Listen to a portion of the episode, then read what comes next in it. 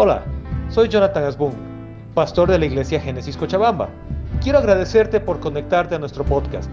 Espero que el mensaje de hoy sea de bendición y de edificación para tu vida. Si te gusta este contenido, no te olvides compartirlo con otros y también dale suscribirte a nuestro canal aquí en Spotify. Que Dios te bendiga. Bueno, el tema de hoy se llama Llegando a la meta. ¿Alguna vez han visto la entrevista? A, a, mí me gusta bastante el fútbol. Desde que tengo guaguas y dirijo una iglesia no tengo tanto tiempo para ver fútbol como quisiera, pero me gusta. Y de vez en cuando tú ves en los canales de deportes, ESPN, Fox, lo que quieras, que entrevistan a viejos atletas, atletas consumados. Muy común en sus épocas entrevistar a Maradona, a Pelé, ¿verdad? A Beckham más lo entrevistan por modelo que por deportista, pero bueno, igual lo entrevistan. Y normalmente a los grandes atletas consumados que ya han pasado el tiempo, hay dos preguntas genéricas que les hacen. En otras palabras, pero el espíritu de la pregunta suele ser esta. ¿Cuál ha sido tu secreto para el éxito? ¿Cómo has hecho para ser exitoso y destacarte? Y el segundo, ¿qué vas a hacer ahora? ¿Qué vas a hacer ahora que tu tiempo en la cancha terminó? Son dos preguntas que se suele hacer, porque la gente está interesada en saber cómo ser exitosos en un campo, cuáles son los secretos, qué, cómo se logra aquello y qué pasa después. Mira, tenemos una visita. Bueno, ¿qué pasa después? Después de que terminó esa etapa activa, esa etapa de éxito, ¿qué viene en tu vida? El apóstol Pablo, ya en su vejez, ya a punto de graduarse a la presencia de Dios, escribe una carta a un joven, a un joven al que él amaba mucho, era como su hijo, era su discípulo, era un joven muy especial, a Timoteo. Y en la segunda carta a Timoteo, el apóstol Pablo responde estas dos preguntas. El apóstol Pablo le cuenta a Timoteo cuál fue el secreto de su éxito en la carrera de la fe. ¿Cuál fue el secreto de su éxito en la vida de la fe? Y le dice además que va a venir después. Así que, ¿qué les parece si hoy aprendemos de un atleta consumado, de un hombre exitoso, del paradigma de la fe, de aquel ser humano común y corriente como tú y como yo, pero que se aferró a Cristo en su juventud, si ustedes leen Filipenses, se aferró a Cristo y dejó todo lo demás atrás y corrió con la mirada puesta en la meta. Filipenses es una carta que Pablo escribe en su mediana edad, nos cuenta cómo lo estaba haciendo en la carrera. Pero en Timoteo nos cuenta al final, mirando atrás, y nos dice cuáles fueron sus secretos para el éxito y qué viene después. Es interesante porque si quieres ser exitoso en la vida de la fe, y por extensión, si quieres ser exitoso en la vida, porque el éxito en la vida depende de estar con Dios, no de hacerlo a nuestra manera, sería bueno aprender de Pablo en sus palabras de despedida. ¿Les parece? Amén, ¿de acuerdo? ¿Están aquí? Amén. A ver, los de la sala cuna, amén. Ahí abajo, en las redes sociales, quienes nos ven, un saludo, amén. Amén. Hace calor, me van a disculpar un segundito, me voy a poner mi ventilador, ¿ya? Porque si no, el, el, Estoy hablando del apóstol Pablo, casi digo el apóstol. El pastor se va a desmayar de calor. Ahora sí. Después van a decir, se ha vuelto apostólica la iglesia. Ya. Ok, leamos 2 Timoteo capítulo 4. Probablemente las últimas palabras registradas de Pablo en la historia. Probablemente lo último que Pablo dice. Su encargo, su opus magnum, lo que deja antes de irse a su querido Timoteo. Y que gracias a Dios queda registrado. Dice, en presencia de Dios y de Cristo Jesús, que ha de venir en su reino y que juzgará a los vivos y a los muertos, te doy este solemne encargo. Hazme un favor otra vez, como siempre, mirarlo al de al lado y dile, te doy este solemne encargo. Hay algunos que no tienen nadie al lado, dense la vuelta, miren al que tienen atrás o al que tienen cerca y díganle, te doy este solemne encargo. Este es un encargo y no es cualquier encargo, no es como ir a la tienda a comprar pan, este es un encargo solemne, es un encargo importante, es un encargo sobrio que debes llevar a cabo. Y este es el encargo de Pablo. Predica la palabra y persiste en hacerlo, sea o no sea oportuno. A ver, lean eso conmigo una, vez más. Sea o no sea oportuno. A ver, díganlo. La reina Valera dice a tiempo y fuera de tiempo. A ver, pueden decir a tiempo y fuera de tiempo. En otras palabras, caiga bien o caiga mal. A ver. Corrige, reprende y anima con mucha paciencia sin dejar de enseñar. Porque llegará el tiempo en que no van a tolerar la sana doctrina. ¿Qué quiere decir la sana doctrina? No tolerarán la enseñanza correcta. No tolerarán el mensaje de la palabra de Dios. Eso es lo que Pablo está diciendo. No tolerarán la sana doctrina, sino que llevados de sus propios deseos, se rodearán de maestros que les digan las novelerías que quieren oír se van a rodear de gente, dice, van a ir detrás de gente que les diga lo que quieren oír, cosas bonitas, que siempre les aplaudan, que siempre digan sana sana, que les digan vas a ser rico, vas a ser modelo, vas a ser aquello y lo más otro. ¿Sí? Dice Pablo, van a perseguir a esa gente y dejarán de escuchar la verdad y se volverán a los mitos. Tú por el contrario, Sé prudente en todas las circunstancias. A ver, puedes mirar al de al lado y dile, sé prudente. Ahora, el que te ha dicho sé prudente, dile tú también. Entre paréntesis, una manera de ser prudente el domingo en la mañana es poner tu celular en silencio. Sé prudente en todas las circunstancias. Soporta los sufrimientos, dedícate a la evangelización, Cumple con los deberes de tu ministerio. Una vez más, última vez, por ahí, por ahí viene otra, pero míralo al de al lado y dile, cumple con tus deberes. Y tú al que te ha dicho cumple con tus deberes, tú míralo y dile, dame el ejemplo. Ok. El apóstol Pablo nos da por lo menos cuatro secretos del éxito en la carrera de la vida. Acuérdense nuevamente, el apóstol Pablo, esto es probablemente lo último que escribió antes de partir, le deja a Timoteo sus encargos finales. Así he vivido, le dice Pablo, te dejo encargo de que tú vives así. ¿Se acuerdan la primera pregunta del atleta consumado? ¿Cómo lograste el éxito? Luego viene la segunda pregunta. ¿Y qué viene después? ¿Qué viene por delante? Más, ahorita vamos a ver eso. Ahorita estamos en la primera pregunta. ¿Cuál fue el secreto del éxito de Pablo? Y de estos versículos vamos a ver por lo menos cuatro principios. ¿Están listos? ¿Sí? No, creo que no. ¿Están listos? Sí. Ok. Primer secreto. Recuerda quién es el juez de la carrera. Y ahí se los he puesto con chanchulla. Jesús. Pablo empieza el encargo a Timoteo y le dice, delante de Dios y de nuestro Señor Jesucristo, ¿quién vendrá a juzgar a los vivos y a los muertos? A veces nos gusta mucho el apelativo de Jesús Salvador, ¿verdad? Jesús es Salvador. Pero nos olvidamos que como es Salvador, también Jesús es soberano. A ver, ¿puedes decir soberano? soberano. En el universo de real, el soberano no es el pueblo. El soberano es el Señor. ¿Y por qué digo en el universo de verdad? Porque lo aceptes o no lo aceptes, Dios gobierna. Y en el universo en el que Él gobierna, Él es soberano. Él es el Señor del universo, Él lo ha creado, Él lo ha organizado y Él nos ha encargado qué hacer con aquello. Y al final del tiempo Él va a venir y va a juzgar y va a decir, Sergio, yo te puse en la tierra como imagen y semejanza mía. ¿Cómo te has manejado como representante mío en esta tierra? Y va a venir y le va a decir, Fabi, yo te he tejido en el vientre de tu mamá y he puesto en ti imagen y semejanza mía. ¿Cómo has llevado adelante tus tareas como imagen y semejanza mía? ¿Qué quiere decir eso como representante mía? Y así cada uno de nosotros se mirará a Jesucristo Y Jesucristo era esta simple pregunta.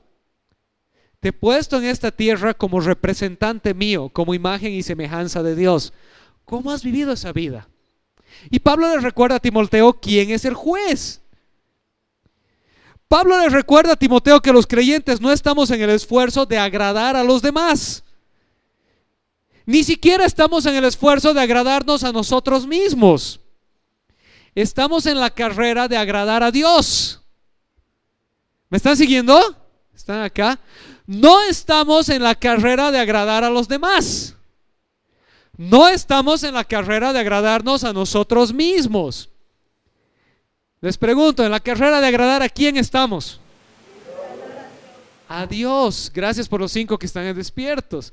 Estamos en el esfuerzo de agradar a Dios. Así que la pregunta no es, ¿Qué quiero yo? ¿Qué me gusta a mí? ¿Qué deseo yo? No es que me ha dicho mi mamá o que me ha dicho mi papá si eres adulto. No es, es que mis amigos se van a enojar conmigo. La pregunta es, ¿qué dice Dios? ¿Qué dice Dios? Porque Él es para quien estamos corriendo. Amén. ¿Vamos bien? Primer secreto, recuerda quién es el juez de la carrera. Jesús. Volviendo al ejemplo del deporte, bien rápido. Cuando el árbitro, típico, ¿no ve? Pita el árbitro y saca amarilla. Y vienen todos los jugadores y dicen, bien, gracias por sacarle amarilla, se lo merecía por faulero, ¿no ve? ¿Eso dicen? No, y le jalan de la polera al árbitro, no ve, de aquí para allá, que bar, bar, bar, bar, bar, bar, no, sé qué, no es posible. Y el árbitro dice, normalmente hacen así, ¿no ve? Suficiente. Y entonces viene el capitán y sigue fregando y amarilla a ti también por freguete. ¿Sí o no? Porque ¿quién es el juez, quién es el juez de la competencia? Es el árbitro. Puedes reclamar, zapatear, protestar, quejarte, pero el juez es el árbitro. Y si el árbitro saca amarilla, es amarilla. La cosa es que los árbitros humanos se equivocan a veces, por eso ahora hay bar. No al bar que algunos están pensando, ¿no? Por si acaso. Hay bar para revisar la decisión. Pero Dios se equivoca. No. No. Él es perfecto en todas sus decisiones. Lo bonito es que Él no es como un juez árbitro que está buscando sacarte amarillas. Él está buscando ayudarte, levantarte, guiarte, enseñarte, entrenarte. Y Él te ha dado el Espíritu Santo que es tu entrenador, que te está diciendo por allá sí, por aquí no, haz esto, haz aquello. Y te ha dado su palabra que te enseña cuál es la estrategia. Amén, ¿me están siguiendo? Eso entre paréntesis. Pero el juez de la carrera inevitablemente es Dios. Él es quien determina lo que es foul y lo que no. ¿Estamos bien? Para Él corremos no para los criterios de los demás, ni siquiera para mis criterios personales. Amén, vamos bien. Primer secreto. Segundo secreto de Pablo. Segundo secreto de Pablo. Enfócate en la palabra de Dios y compártela con los demás. Céntrate en la palabra de Dios. ¿Se acuerdan que le dice Pablo? habla a tiempo y fuera de tiempo. Predica la palabra a tiempo y fuera de tiempo. En la NBI que hemos leído dice sea o no sea oportuno. Muchas veces, y estoy muy de moda escuchar lo siguiente, le voy a hablar de Dios cuando tenga la ocasión. Estoy buscando el momento oportuno. Y a veces en lo que esperabas el momento oportuno, ya partió la presencia de Dios. En lo que esperabas el momento oportuno ya se divorció. En lo que esperabas el momento oportuno ya se metió en lo que no debía. ¿Me están siguiendo? Por eso el apóstol Pablo le encomienda a Timoteo le dice, sea o no sea oportuno, a tiempo, fuera de tiempo. Tampoco está diciendo que agarres a la gente a bibliazos y seas un cargoso, pero está diciendo que lo que salga de tu boca sea lo que Dios dice. ¿Me están siguiendo? Amén, ¿están acá?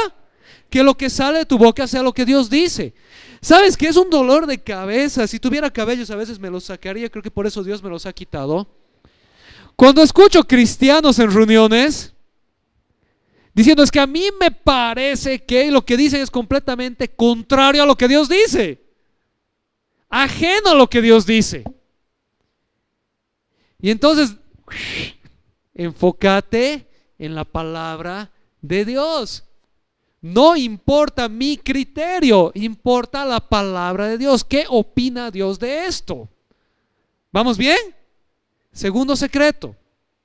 Entonces le dice Pablo, sea o no sea oportuno. Y además Pablo añade y le dice, ¿qué tiene que hacer?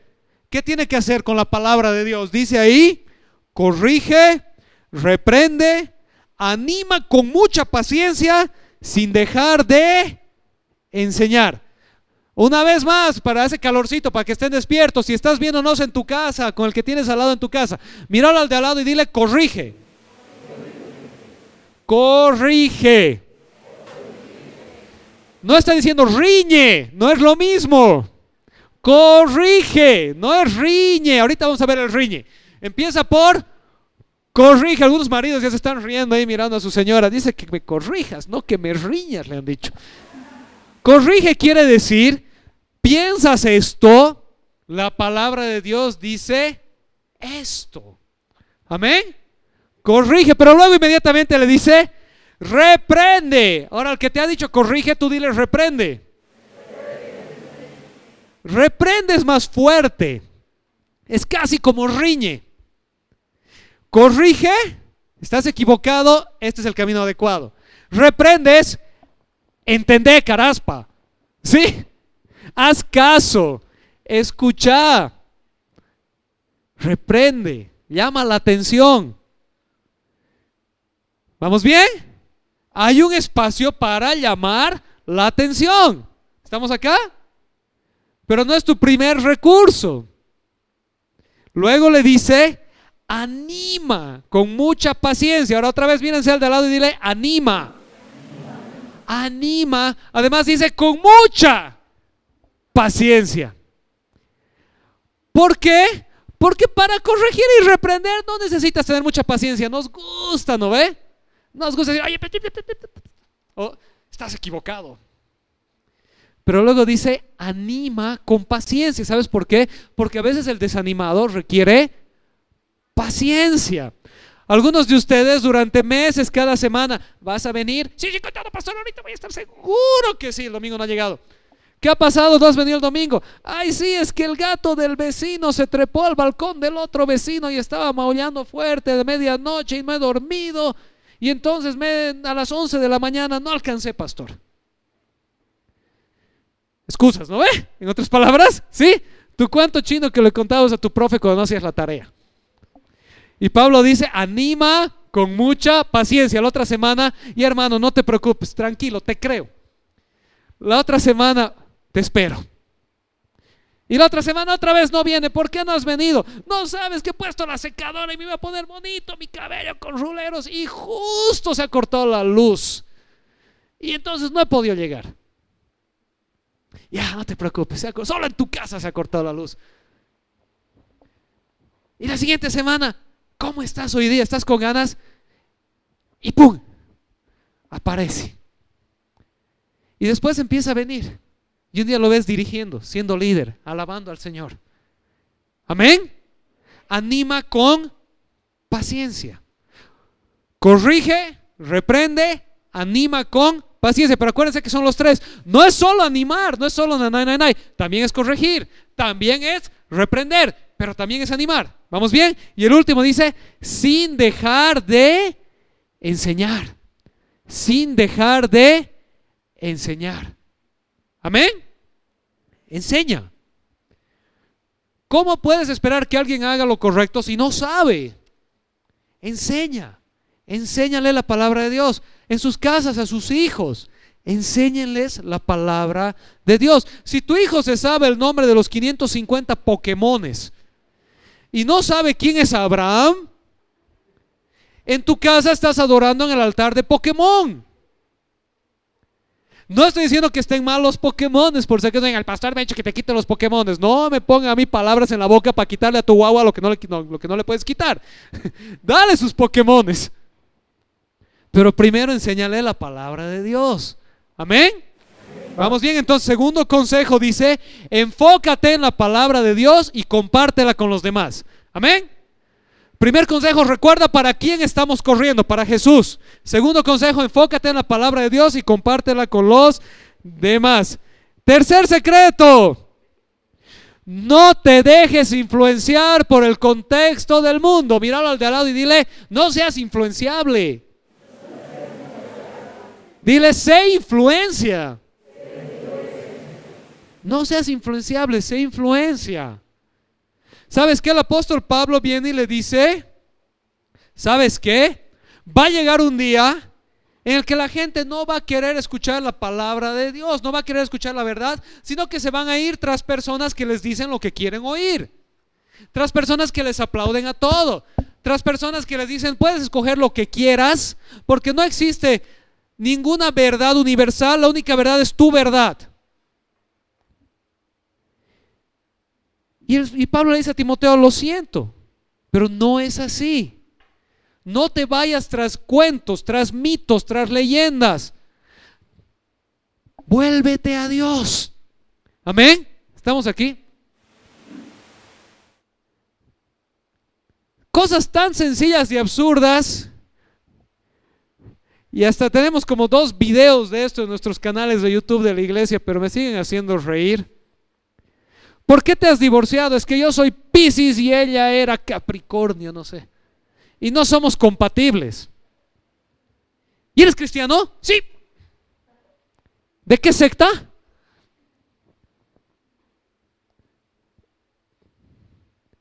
¿Por qué? ¿Quién determina quién eres? No son las estrellas, es el Dios que te ha creado. Amén.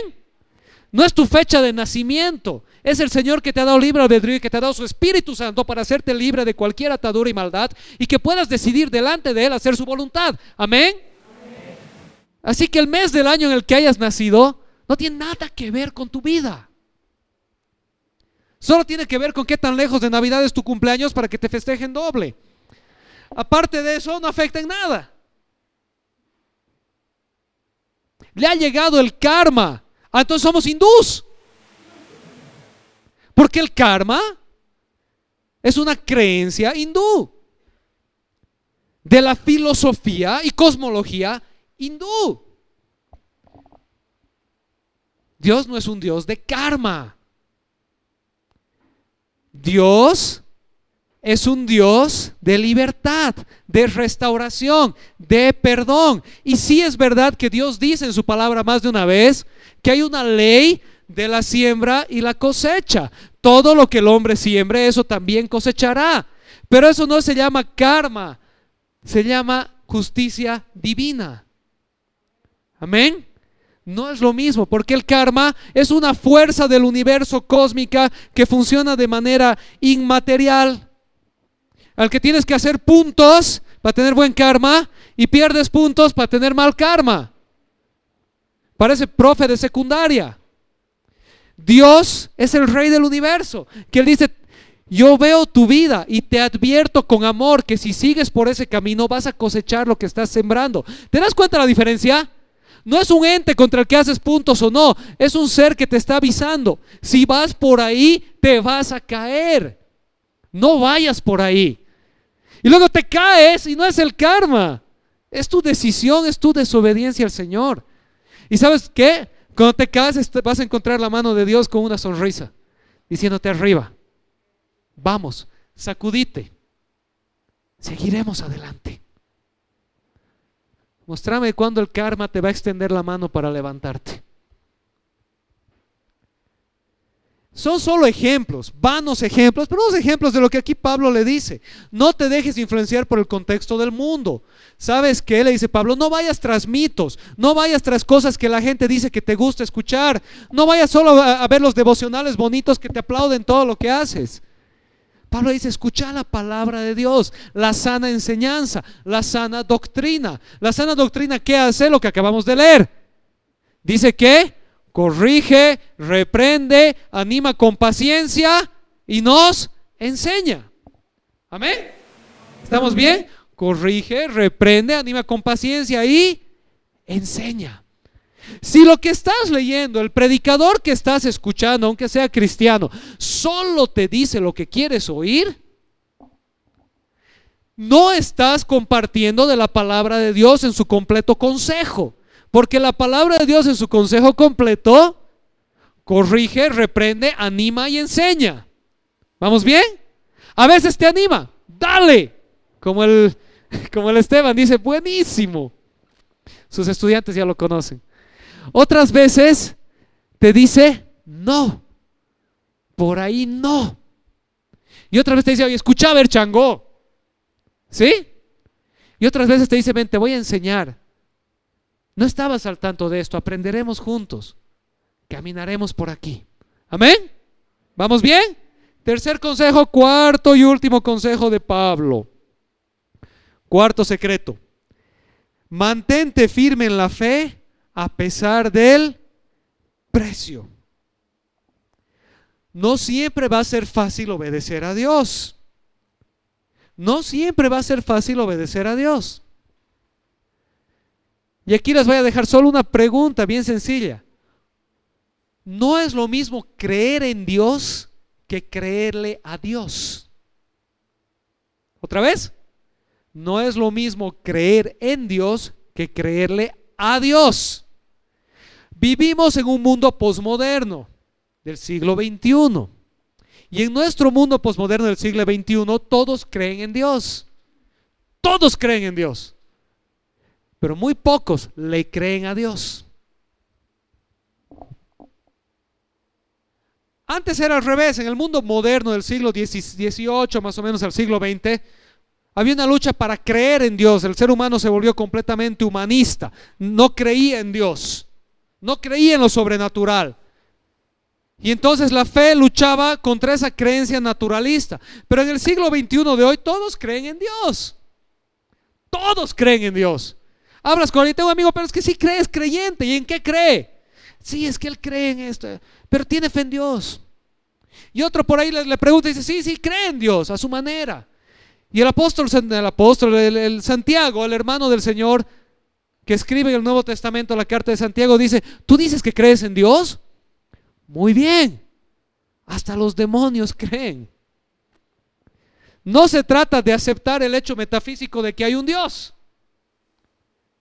Se trata de conocer quién es Dios y de vivir para Él, para correr la carrera bajo las reglas del juez de la carrera, enfocados en su palabra, influenciados por Él y no por el mundo. ¿Estamos bien?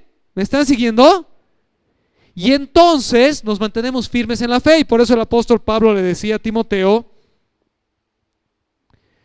tú por el contrario, sé prudente en todas las circunstancias, soporta los sufrimientos. ¿Quién me ha cambiado? Dedícate a la evangelización, cumple con los deberes de tu ministerio. ¿Lo pueden leer fuerte? A la cuenta de tres, a la una, a las dos y a las tres.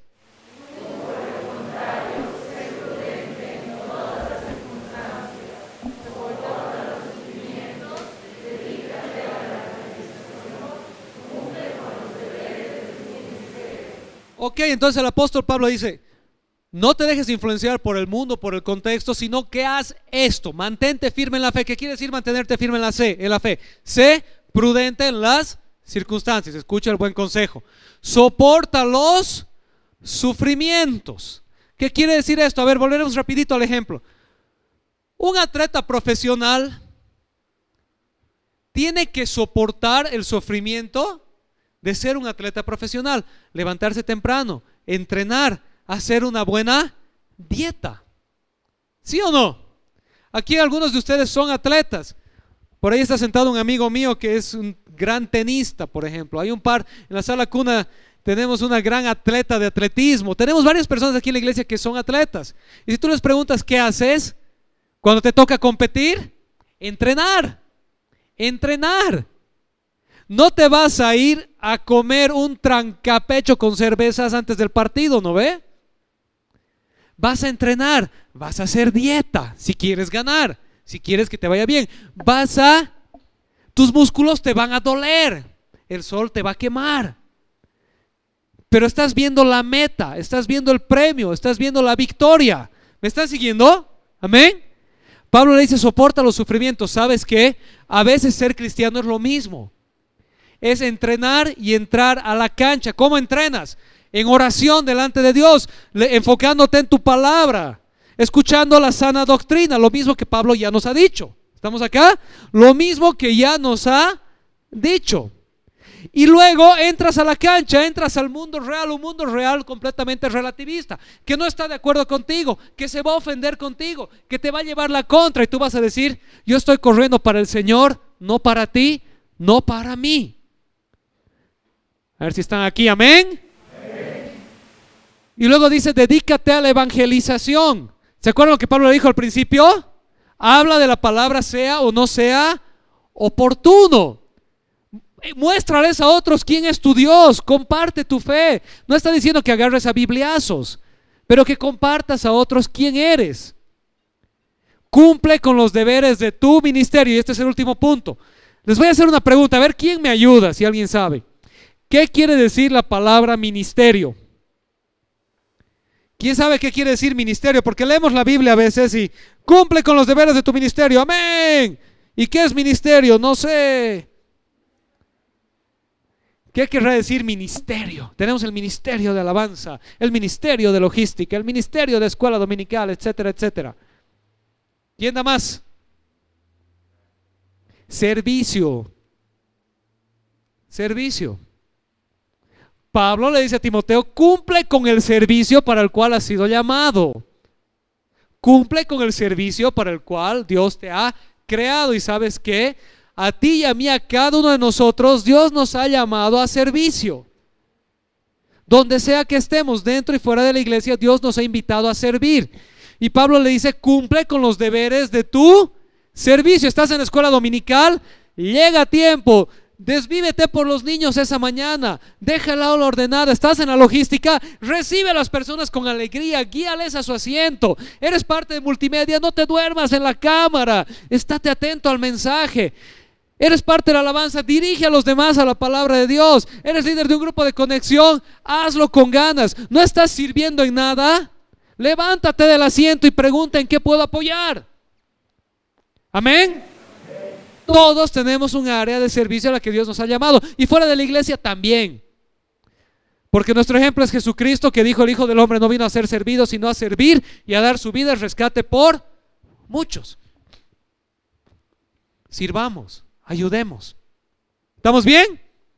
Cuatro secretos entonces de Pablo para ser atletas victoriosos. Recuerda que, que, el juez de la carrera es Jesús.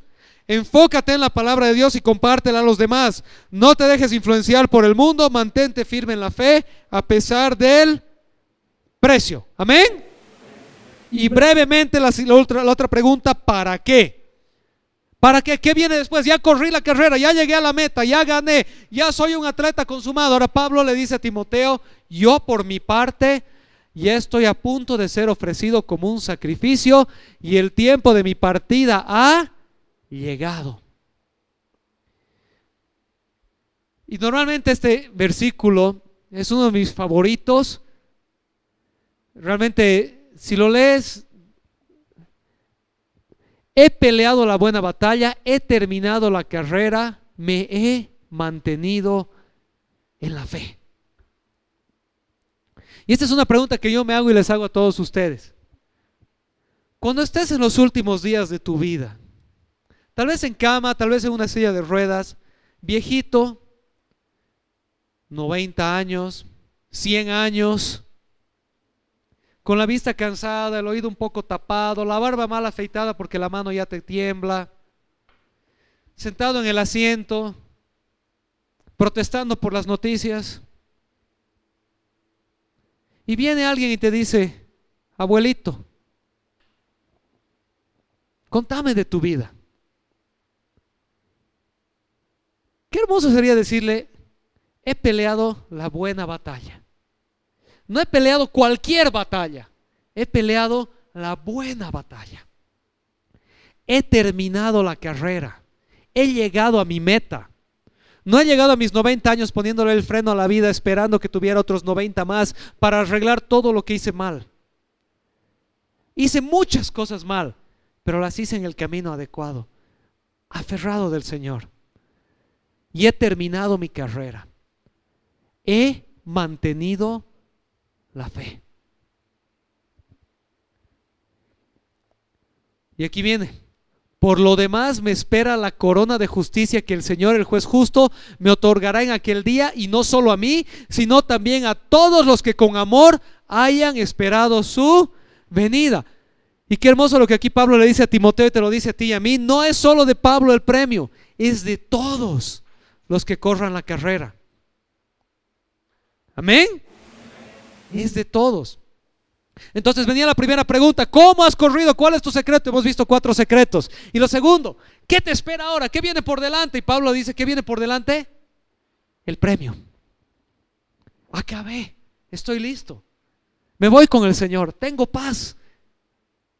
Cerré esta etapa. Sé a dónde voy. Sé cómo he llegado. Y no fue fácil la vida de Pablo. Lean hechos, lean las cartas. No fue fácil pero llegó. No se trata de tener una vida fácil, se trata de llegar a la, a meta. Amén. Amén. Y entonces, Pablo dice esto.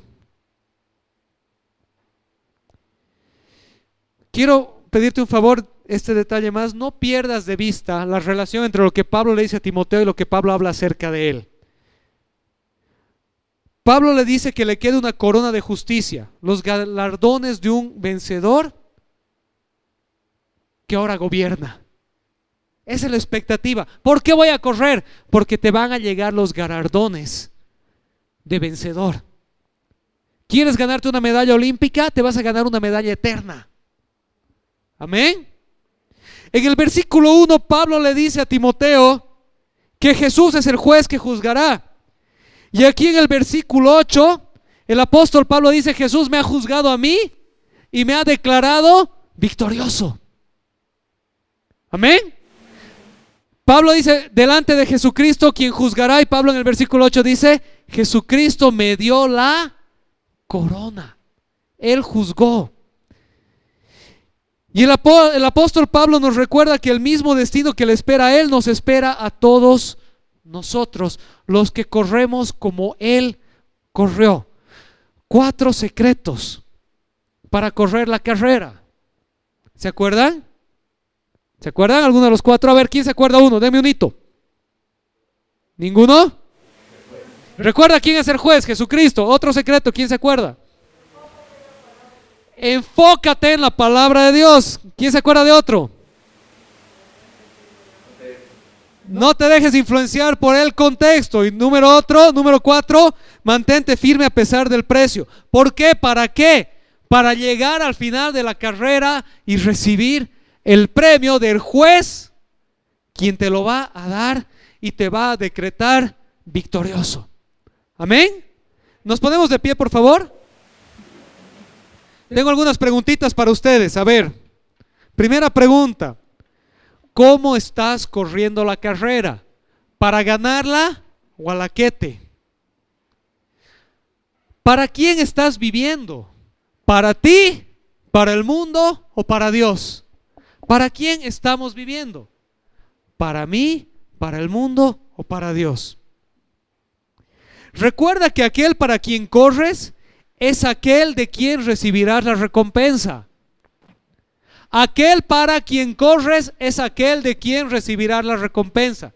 Si corres para el mundo, el mundo te recompensará. Si corres para Dios, Dios te recompensará. ¿Qué recompensa quieres? Pero al final del día recuerda esto también. No importa para quién corras en esta vida, al final de cuentas te vas a encontrar con el juez universal. Ojalá que al llegar encuentres el mismo veredicto que Pablo, victorioso. Amén. Yo quiero que cuando me encuentre con Dios, Él me diga imperfecto, pero victorioso. He corrido la carrera, he peleado la buena batalla, he guardado la fe. ¿Están acá? Amén. Déjenme decirles un par de cosas más brevemente. ¿Sabes qué es triste ver cuántos cristianos conocen la palabra de Dios, escuchan prédicas cada semana, hacen sus devocionales, apoyan en sus iglesias, pero siguen viviendo para sí mismos, negándole el control a Dios de algunas áreas de sus vidas? Sé que Dios dice, pero yo no quiero. Es triste ver cómo muchas veces usamos la excusa del proceso para evitar madurar en la fe es que estoy en mi proceso. Pero el proceso implica cambio. Un proceso implica transformación. Si estás en el proceso pero sigues quiquillanta, igualito, no estás en el proceso. El proceso puede ser un camino o el proceso puede ser una excusa. Es triste ver cómo tantos creyentes prefieren escuchar a falsos maestros que dicen lo que quieren oír rechazando el sano consejo de la palabra de Dios, el cual nos corrige, nos reprende, nos anima y nos enseña. Y es triste ver cuántos líderes cristianos prefieren la fama, no sé quién se está jugando aquí con mis presentación, pero es triste ver cuántos líderes cristianos prefieren la fama, el éxito terrenal y la comodidad, sacrificando la verdad de Dios en el altar de sus propios deseos. Por otro lado, qué hermoso es ver vidas transformadas, personas creciendo en la fe y aferrándose a la mano de Dios. Qué hermoso es ver al Espíritu Santo obrando en medio de personas, parejas y familias enteras siendo restauradas por el poder de Dios. Amén. En conclusión entonces, no sé cómo has estado corriendo la carrera, pero sí sé que con Dios nunca es tarde para entrar en el carril correcto. Mi deseo para ti hoy es que al final de tu vida, cuando te encuentres cara a cara con Jesucristo el juez justo, el veredicto que escuches sea victorioso, ven a recoger tu corona. Amén. ¿Oramos? Señor, te damos gracias el día de hoy. Gracias Señor porque tú no nos has dejado a la deriva, no nos has dejado abandonados, no nos has puesto en el mundo y te has olvidado de nosotros. Tú nos has dado el mapa, la guía Señor, nos has enseñado las reglas del juego, nos has dado tu Espíritu Santo que nos empodera, nos capacita para hacer tu voluntad. Nos has dejado tu palabra que es la guía de nuestras vidas y nos has puesto en medio de una comunidad una familia de la fe en la cual los unos cuidamos de los otros, Señor. Somos imperfectos, nos equivocamos, metemos la pata, caemos, nos desviamos, Señor. Pero aferrados de ti sabemos que nunca vamos a perder. Aferrados de ti sabemos que si nos caemos tú nos vas a levantar. Aferrados de ti sabemos que si nos equivocamos tú nos vuelves a encaminar, Señor. Padre, hoy te pido que tu palabra penetre hasta nuestros corazones. Y si hemos estado viviendo la vida para nosotros mismos, si hemos estado viviendo la vida para agradar al mundo, que hoy tomemos una decisión radical de agradarte a ti, de aferrarnos a ti. Si hay áreas de nuestra vida que aún no hemos rendido a ti, Señor, y que hemos dicho, sé lo que Dios dice, pero yo lo voy a hacer a mi manera, que hoy, Señor, delante de ti nuestros corazones se derramen y te digamos, Señor, te lo entrego. Mis sueños, mis deseos, mis anhelos, mis temores, mis frustraciones, te los entrego. Tú nunca has prometido que la vida es fácil. Pero no hemos venido a este mundo para correr una carrera fácil. Hemos venido a este mundo para ganar la carrera. Y para recibir de ti el veredicto de victoriosos y el premio de la corona de gloria que tú tienes reservada para nosotros, Señor. Ayúdanos, Padre, a correr de esta manera. Te damos gracias, Señor, en el nombre de Jesús. Amén.